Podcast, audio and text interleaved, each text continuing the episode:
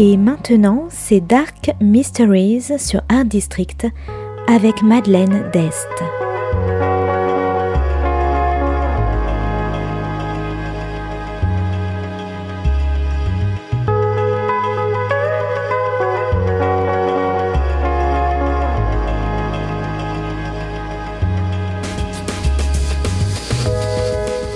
Welcome to Dark Mysteries, a book review show devoted to crime, mysteries, thrillers, and the dark side of human nature.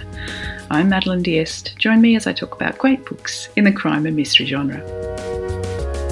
Today's book is Disclaimer by Renee Knight, published by Doubleday in 2015. Today's book is all about mothers and sons, secrets, and revenge.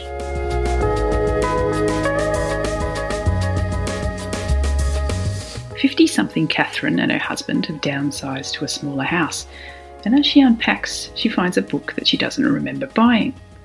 Later that night, she starts to read the book, and as she flips through the pages, she begins to feel violently ill.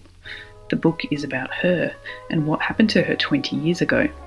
But she never told anyone about what happened that night, so how does the author know? The next day, her son comes to the house and he sees the book on the table and he says he's read it too and quite enjoyed it. A customer at the shop he works in gave it to him as a present. Catherine is obviously horrified. Her son now knows her secret, but he doesn't realise that she is the main character. He also doesn't realise that he is in the book as a young child.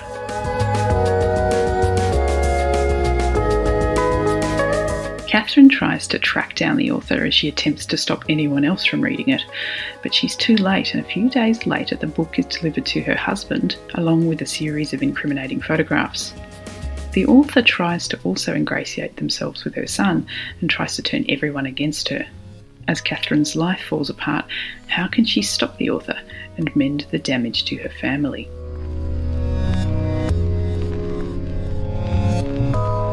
Disclaimer has a fantastic premise.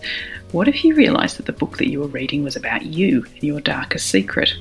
It's a taut psychological thriller which I enjoyed but didn't love until I reached the twist, which turned the story completely upside down, and as all good twists should, made the reader see the situation in a completely different light. Catherine is not always the most sympathetic character. She has a problematic relationship with her son and often appears cold and career driven. She doesn't do herself any favours by rushing madly into situations and leaving them worse than when she began, alienating her son, her husband, and her workmates as she tries to stop the author.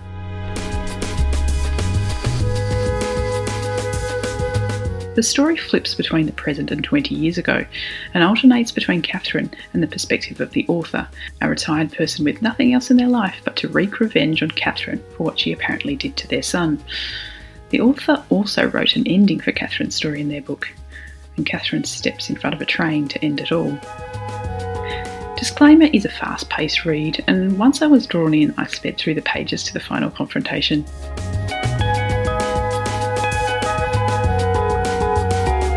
So, if you like domestic noir, troubled mother son relationships, revenge, descent into madness, and books, I recommend Disclaimer by Renee Knight. Thanks for listening to Dark Mysteries. If you have any feedback or want to say hello, you can contact me at Art District Radio by email at mde at artdistrict-radio.com. Or if you'd like to listen to past reviews, please go to artdistrictradio.com forward slash podcasts. And we're about to go on a little bit of a summer break. So until next time, happy reading.